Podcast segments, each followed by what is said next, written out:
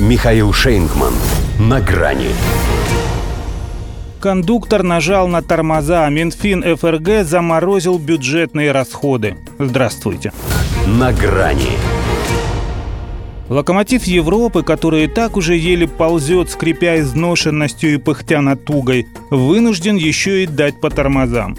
Хотя, казалось, давно отказали, но нет, имеются. А Минфин Германии стал тем самым кондуктором, что на них нажал.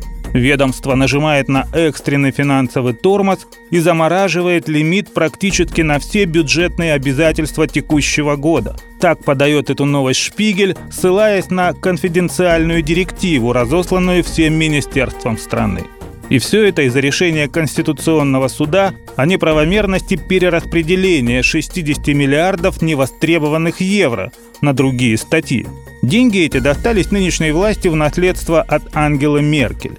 Мутти умудрилась сэкономить на борьбе с пандемией коронавируса. А ее ушлые сменщики, не будь дураками, взяли да и перевели нерастраченную сумму в фонд горячо любимой ими, по крайней мере на словах, защиты климата, которой в принципе можно обосновать любые расходы. Хоть на тех же укронацистов, если представить их естественными обитателями той экосистемы, которую злобные русские стремятся разрушить. Ну а что решили Шольц-то товарищи? Коль медведь убит, то можно и шкуру его поделить, залатав ею дыры, возникающие уже из-за их профнепригодности. Однако нитки, которыми все это было шито, оказались и белыми, и гнилыми. Стоило нажать, расползлись, вновь обнажив немецкие прорехи. Потому и вынужден Минфин взять бюджетную паузу, чтобы понять, как дальше с этим жить. Точнее, без этого – в общем, не было ни гроша, да последний забрали. Поэтому вот тебе на платье и на мороженое, а тебе, Людка, во, на сапоги и на помады. И будем теперь голодом сидеть. В переводе на канцелярский выплаты отныне возможны в исключительных случаях. Причем уже предупредили, что финансирование правительственных мер по удержанию тарифов на энергоносители и электричество к ним не относятся. Вот 8 миллиардов для Украины – другое дело – тоже ведь зависли. Неделю назад объявили о двукратном увеличении непосильной помощи, а теперь вместо денег отправили Бориса Писториуса. Вот кто совсем без тормозов.